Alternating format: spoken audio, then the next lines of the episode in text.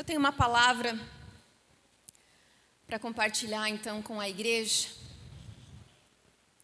Mas antes, eu quero repartir com você o que Deus tem falado no meu coração nesses últimos dias, né? Eu sei que talvez não viramos o ano como gostaríamos, né? Diante de todas essas situações que temos vivido, principalmente como nação, dias difíceis, quando você conversa com um, com outro, você vê realmente muitos já sem esperança, muitos desanimados, desanimados, pessoas ficando doentes.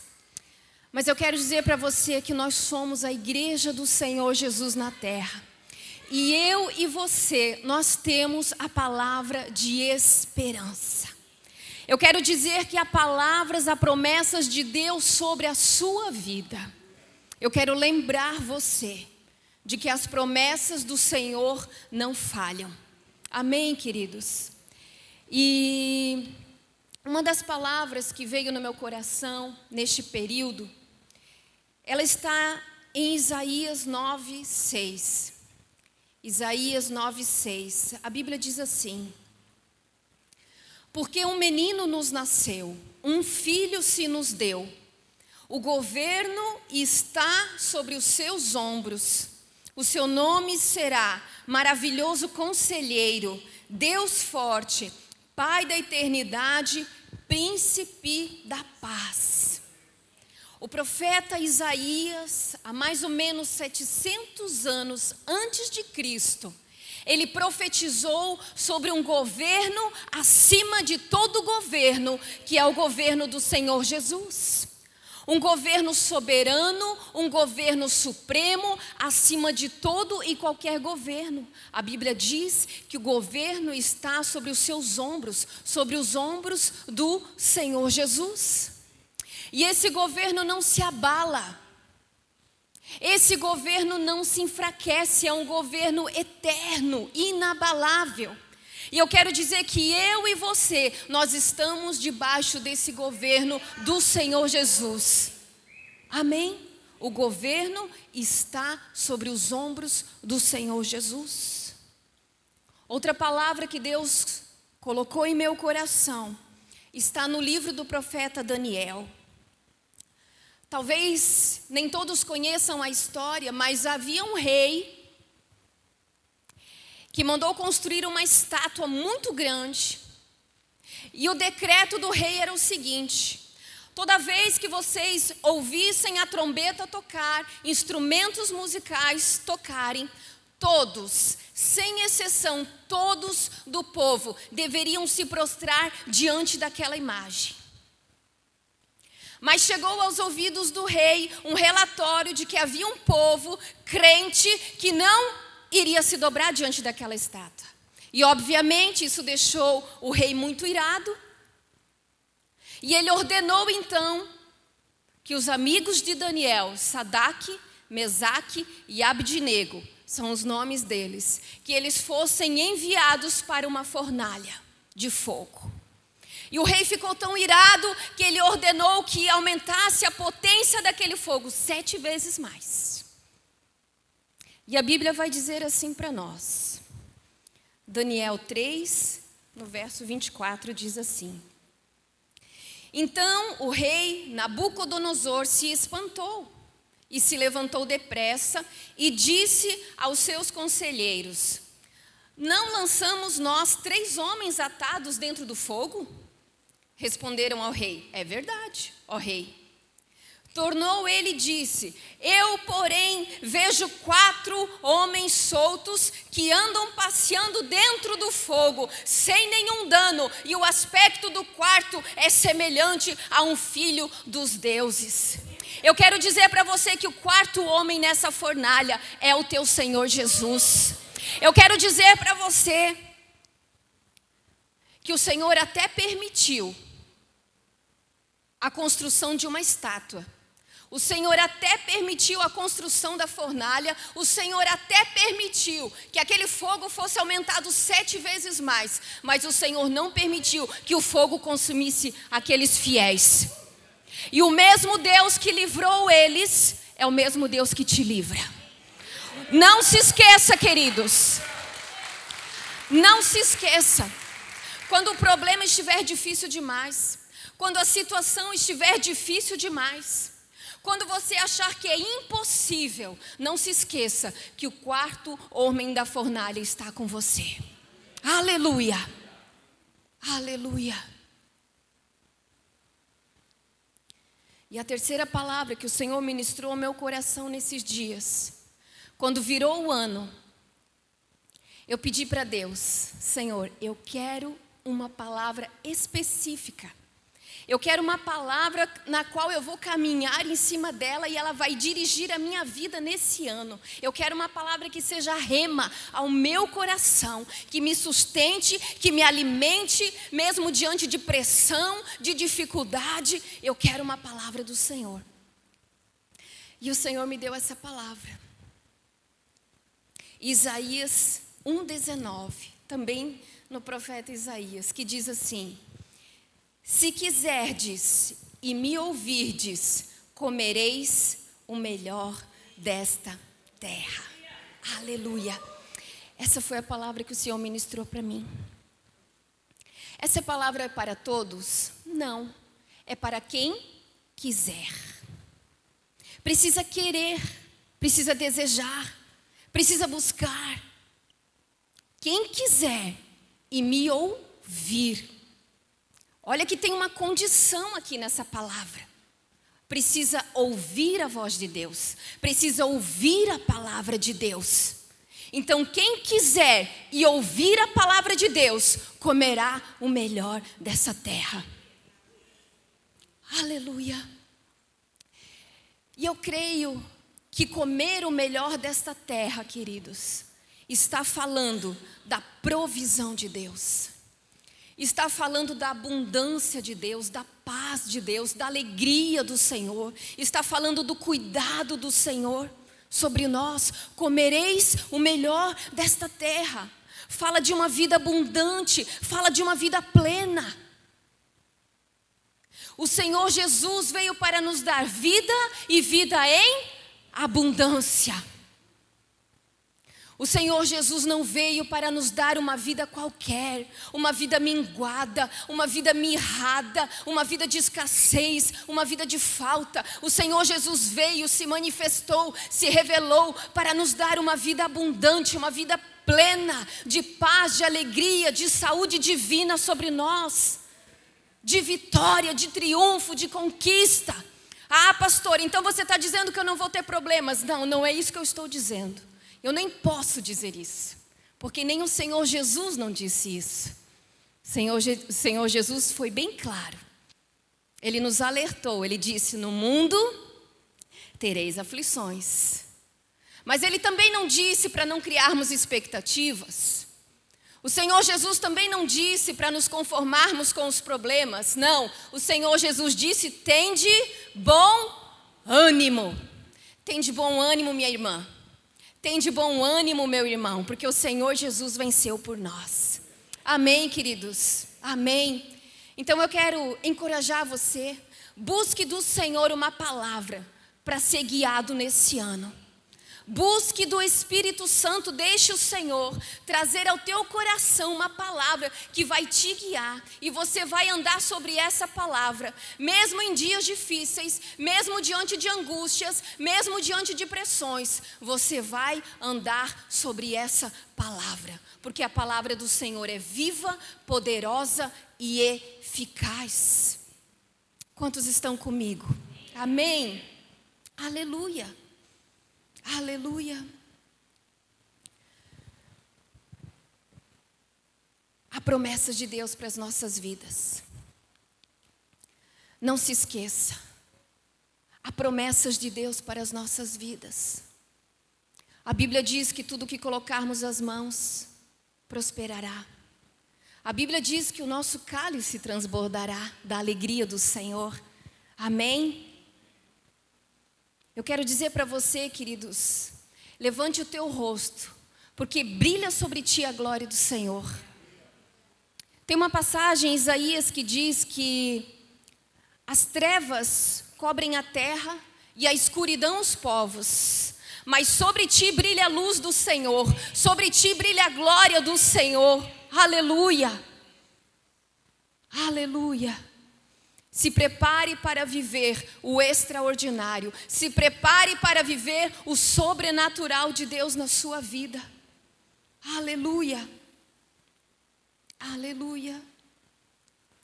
E eu quero encorajar você então a começar o seu ano não dizendo como as coisas estão.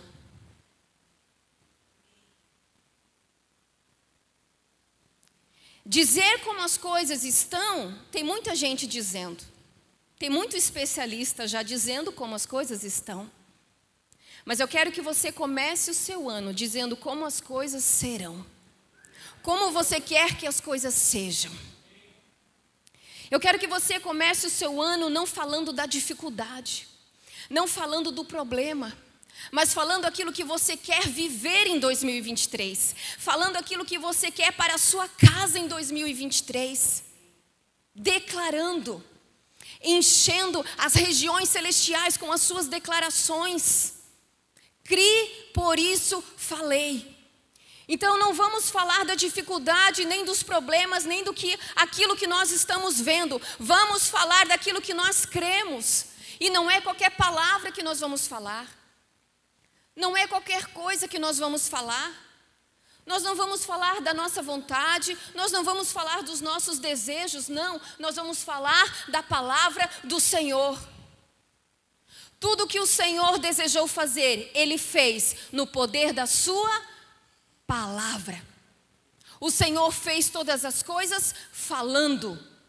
Tudo que é visível foi feito do que era invisível. E eu e você acessamos as promessas de Deus pela fé, mas declarando, liberando palavras, profetizando. E eu quero encorajar você. Se coloque de pé. Vamos declarar como vai ser o nosso ano. Aleluia. Queridos, eu não sei. Eu não sei como será a economia. Eu não sei o que as autoridades irão fazer, eu não sei como será a política, eu não sei, mas eu sei como será a minha vida. E eu sei como será a sua vida. Aleluia. Então, se você crê, queridos, vamos declarar a palavra do Senhor. E se em algum momento nesses dias você foi tomado pelo medo, pelas vozes do medo, Rejeite isso agora em nome de Jesus. Se em algum momento você se abateu com aquilo que você está ouvindo, se você foi tomado por um espírito de medo, eu quero dizer para você agora: rejeite isso em nome do Senhor Jesus. O medo não é o Pai falando com você, o medo não é o Senhor falando com você. E como eu sei disso? Eu sei disso, porque a palavra diz que o Senhor não nos deu espírito de medo. O Senhor não nos deu espírito de medo. Eu quero te convidar a erguer os teus olhos para o alto. Eu quero te encorajar a erguer os teus olhos. Sabe por que nós ficamos com medo? Sabe por quê? Porque nós começamos a olhar as circunstâncias. Nós começamos a olhar as dificuldades. Nós começamos a olhar o plano natural terreno. Eu sei, isso realmente gera medo. Mas nós precisamos erguer os nossos olhos para o alto, para o inabalável, para o Senhor que é soberano e a Sua palavra que é eterna. Então, erga os teus olhos ao Senhor. Aleluia. Preparados? Amém? Cri, por isso falei. Ah, eu não estou sentindo nenhum arrepio. Eu não, eu não estou me sentindo bem para fazer isso. Deixa eu dizer uma coisa para você: a tua fé não depende dos teus sentimentos, a tua fé não depende daquilo que você está vendo, não depende, graças a Deus, porque seria um terror. Mas é o nosso espírito sabe quem somos, o que podemos e o que temos.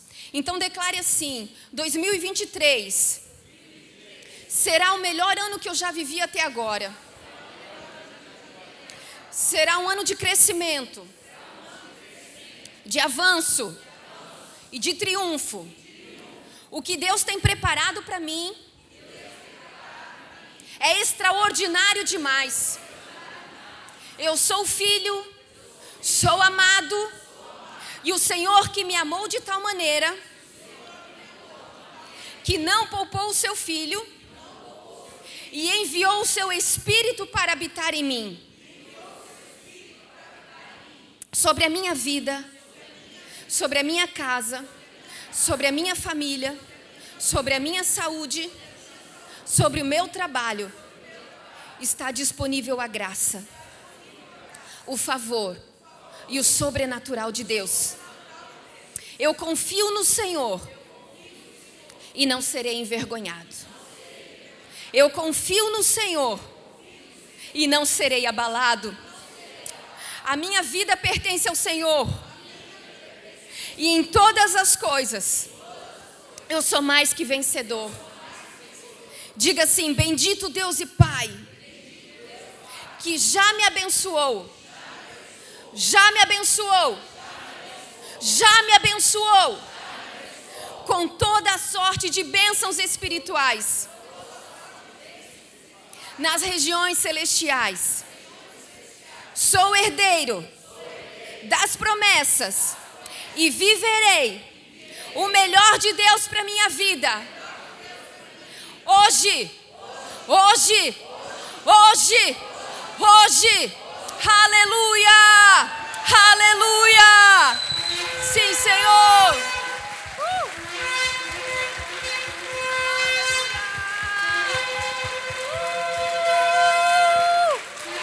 Aleluia! Aleluia! Eu creio. Aleluia! Aleluia! Eu creio. Pode sentar, querido. Deus tem coisas novas e vai fazer infinitamente mais. Aleluia. Glória a Deus. Eu vou brevemente ministrar uma palavra aqui, repartir uma palavra no seu coração. Vou cuidar bem com o meu tempo aqui. E o título dessa mensagem é Viva para agradar a Deus. Quantos aqui querem agradar a Deus? Aleluia. Viva para agradar a Deus. E a palavra que o Senhor trouxe ao meu coração está no livro, né, na carta que Paulo escreveu para uma igreja. 1 Tessalonicenses, no capítulo 4. Eu quero falar aqui apenas de dois pontos, né, dentro dessa carta que Paulo escreveu. 1 Tessalonicenses, eu quero ler a partir do verso 1. 1 Tessalonicenses 4, a partir do verso 1. Diz assim: Finalmente, irmãos, nós vos rogamos e exortamos no Senhor Jesus, que como de nós recebestes quanto à maneira porque deveis viver e agradar a Deus, e efetivamente estáis fazendo, continueis progredindo você pode repetir essa palavra comigo, progredindo? Cada vez mais. Aí Paulo continua dizendo: Porque estáis inteirados de quantas instruções vos demos da parte do Senhor Jesus, pois esta é a vontade de Deus, a vossa santificação, diga santificação. Que vos abstenhais da prostituição, que cada um de vós saiba possuir o próprio corpo em santificação e honra, não com o desejo de lascívia, como os gentios que não conhecem a Deus, e que nessa matéria ninguém ofenda nem defraude a seu irmão, porque o Senhor, contra todas essas coisas, como antes vos avisamos e testificamos claramente, é o vingador. Porquanto Deus não nos chamou para a impureza, e sim para a santificação. De Sarte, quem rejeita as coisas, não rejeita o homem, e sim a Deus, que também vos dá o seu Espírito Santo. Aleluia. Até aqui, queridos. Você sabe que Paulo, né, o grande apóstolo Paulo, pelo seu ministério, pelo seu chamado apostólico, né, Paulo nas suas viagens, aonde ele ia, Paulo ele fundava as igrejas. Assim iniciou a igreja na terra, a igreja primitiva. Quando você lê o livro de Atos, vai estar bem né, exemplificado a história, o início da igreja. Então, numa dessas viagens que Paulo fez para essa cidade de Tessalônica, Paulo implantou uma igreja. Mas como a perseguição era muito forte, muito forte, Paulo ele precisou continuar a sua viagem, ele não pôde ficar ali cuidando da igreja. Mas essa carta você vai ler ela e você vai ver que Paulo começa a ficar preocupado com essa igreja. Porque Paulo sabia da perseguição que estava havendo. Mas como ele não podia ir lá visitar a igreja de Tessalônica, ele então conversa com Timóteo para que Timóteo vá até essa igreja e tenha notícias de como a igreja está caminhando. É natural, queridos, imagina, né, Paulo dando as orientações para a igreja. Vamos imaginar, olha, vocês vão caminhar Dividam-se em grupos familiares, de quatro, cinco casais. Tenham um apacentador sobre a vida de vocês. É, se reúnam de casa em casa. Formem líderes. Evangelizem. Então, Paulo deu todas as instruções para aquela igreja. Mas, como agora ele não podia ir lá visitar, ele manda Timóteo. E Timóteo vai ver como está essa igreja. E graças a Deus, quando Timóteo volta para dar notícias para Paulo, as notícias são muito boas. Muito boas. Timóteo diz: olha, a igreja está saudável. A igreja está caminhando dentro da visão. A igreja não se dispersou, a igreja não se diluiu, a igreja não acabou, a igreja não fechou as portas, a igreja está caminhando conforme o que você instruiu a eles. Glória a Deus. Agora, voltando nesse texto, eu quis contextualizar vocês, é onde Paulo então escreve isso que nós lemos. E eu quero chamar a tua atenção, queridos, que mesmo mesmo que essa igreja estivesse caminhando, servindo, trabalhando, evangelizando, Paulo exorta essa igreja, Paulo encoraja essa igreja a progredir. Mesmo que estivesse tudo bem, estavam trabalhando, servindo o corpo, mas Paulo diz: continuem progredindo. E eu quero declarar sobre nossas vidas, eu quero declarar sobre essa igreja, sobre esse ministério. Nós estamos servindo, nós estamos trabalhando, mas nós vamos avançar nós vamos progredir, nós vamos conquistar em nome do Senhor Jesus. E eu peguei essa palavra progredir no dicionário, ela significa caminhar, seguir em frente, avançar, ficar ainda melhor, crescer ou se desenvolver, aperfeiçoar, melhorar, tornar-se mais intenso, mais forte, fazer progressos, obter aquilo que se pretende. Aleluia! Então, Paulo encorajou a igreja. Está tudo bem, é uma igreja saudável, de portas abertas. Ei, mas continue progredindo. É tempo de avançar, é tempo de progredir. E olha que não era moleza, queridos. A perseguição era muito forte, muito forte. Mas era tempo de continuar progredindo, não era para parar, não era para se abater, não era para se entristecer por causa das perseguições, era para progredir. Paulo diz: continuem progredindo. O Espírito Santo ministrou ao meu coração, e é isso que eu quero declarar sobre você: que nós vamos progredir, nós vamos avançar, nós vamos tornar-se mais forte, nós vamos chegar ao objetivo, em nome do Senhor Jesus. Aleluia. E veja que nesse texto, nessa passagem que eu li, então Paulo diz, ali no verso 3, 4: Pois esta é a vontade de Deus. Qual é a vontade de Deus? A vossa santificação. Essa é a vontade de Deus, a vossa santificação. Queridos, a grosso, né, a grosso modo, santificar, santificação significa separado para Deus. E nós sabemos que santo só o Senhor. Nós sabemos que o Senhor é santo. O Salmo 99, 9 diz assim: Exaltai ao Senhor nosso Deus e prostrai-vos ante o seu santo monte, porque santo é o Senhor. Então, santidade é um atributo do próprio Deus, é uma qualidade, é uma virtude do próprio Deus. Lá em Apocalipse vai dizer que os seres celestiais estão diante do trono e dia e noite, sem cessar, eles proclamam: Santo, Santo, Santo é o Senhor, Deus Todo-Poderoso, o que era, o que é e o que há de vir. Santo, Santo, Santo é o Senhor. O Espírito de Deus, o Espírito que o Senhor fez habitar em nós, ele é santo.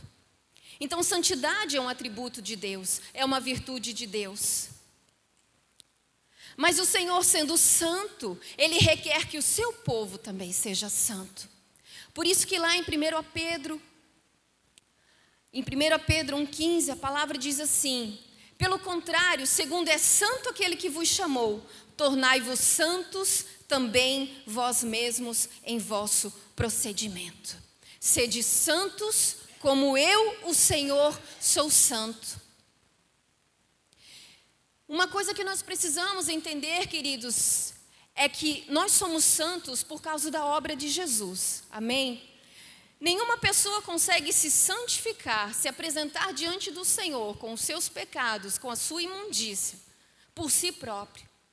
Mas quando um pecador afundado nos seus pecados, nos seus delitos, morto espiritualmente, quando ele se arrepende, entrega sua vida a Jesus, reconhece o sacrifício de Jesus, agora o sangue precioso de Jesus nos lava, nos purifica. E a Bíblia diz que aí sim nós podemos nos achegar na presença de Deus, santos, inculpáveis e justos, somente pela obra do Senhor Jesus. Amém?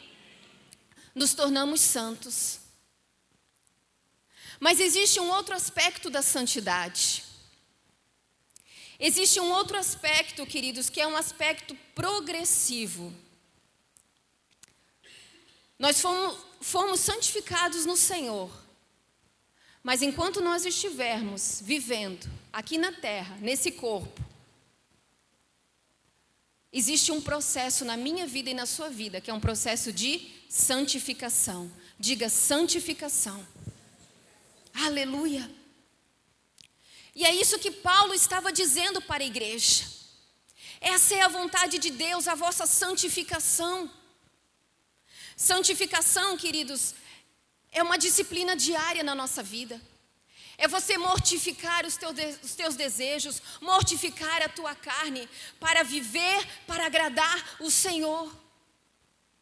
Muitos se acomodaram e negligenciam esse ponto na vida cristã. Mas por que nós não podemos negligenciar a santificação? Porque a Bíblia vai dizer que sem santificação ninguém verá a Deus. Seguir a paz com todos e a santificação, sem a qual ninguém verá a Deus. Então, eu e você, nesse processo, nessa jornada, nessa caminhada cristã, nós precisamos crescer em santificação mortificar a nossa carne, corresponder ao que o Senhor tem para nós, nos aperfeiçoarmos. abandonarmos as velhas práticas e crescermos em santificação, porque é isso que agrada ao Senhor. É interessante Paulo trazer essa exortação para a igreja. Por quê, queridos? Porque eu e você precisamos cada dia mais nos tornar semelhantes a Cristo Jesus. Eu e você precisamos corresponder ao que o Senhor espera de nós em santidade. Tem uma passagem que Paulo vai dizer é, 2 Coríntios 7,1 diz assim: aperfeiçoando a santidade no temor do Senhor. Aperfeiçoando é algo que não está completo ainda. Você entende assim? Aperfeiçoando é algo que pode melhorar, aperfeiçoando é algo que pode crescer. Então a orientação para nós, queridos, cresçamos em santidade, cresçamos em temor. O Espírito Santo, o Espírito que o Senhor nos deu para habitar em nós, você sabia que ele também é chamado de o Espírito de Santidade? Porque o Espírito Santo, queridos, ele não veio apenas para nos guiar, apenas para nos conduzir. Ele veio também para gerar em nós santidade e temor. O Espírito Santo é aquele que opera em nós faz os seus apelos a nós, nos mostra, nos revela, nos coloca diante de um espelho a qual nós não podemos esconder nada. Por isso ele é o espírito da santidade, porque ele gera santidade em nós. O Espírito Santo é aquele que vai nos mostrar, nos revelar coisas que precisamos mudar. Coisas que precisamos remover de dentro de nós coisas que ainda estão arraigadas do velho homem, mas precisam ser removidas. É uma obra que o Espírito Santo faz em nós. Ele nos capacita para isso, para crescermos em santidade, para mudar o que precisa mudar, remover de nós o que precisa remover, para que venhamos crescer em santidade. Essa foi a orientação para essa igreja cresçamos em santidade. E o segundo ponto dessa carta, que me chama a atenção, um pouquinho mais para frente, agora no verso 9.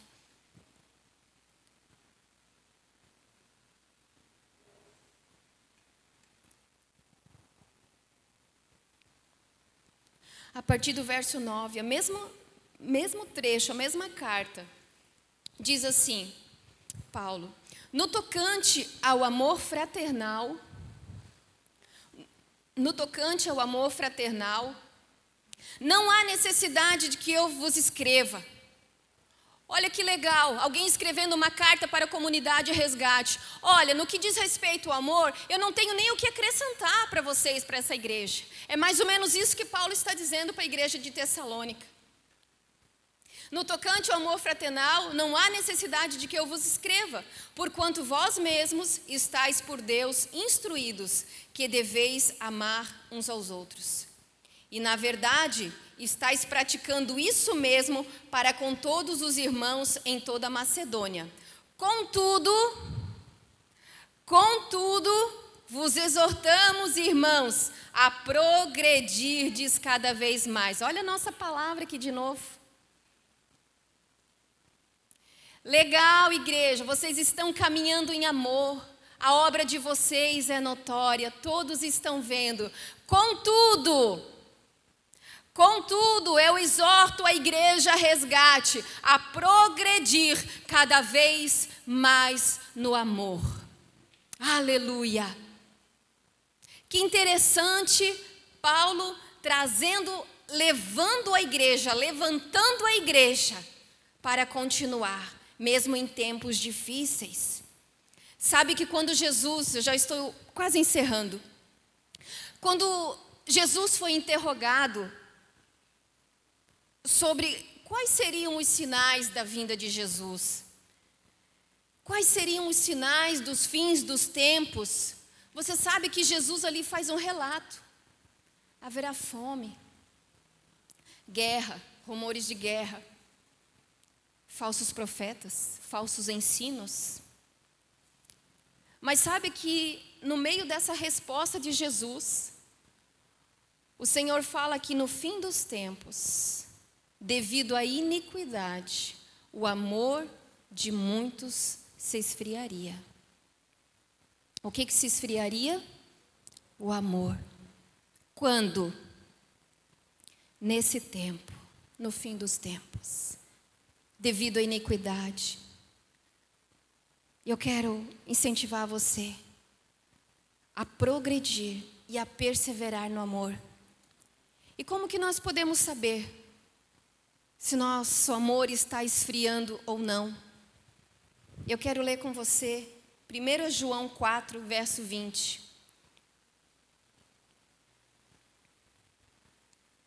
Se alguém afirma, eu amo a Deus, mas odeia seu irmão, é mentiroso.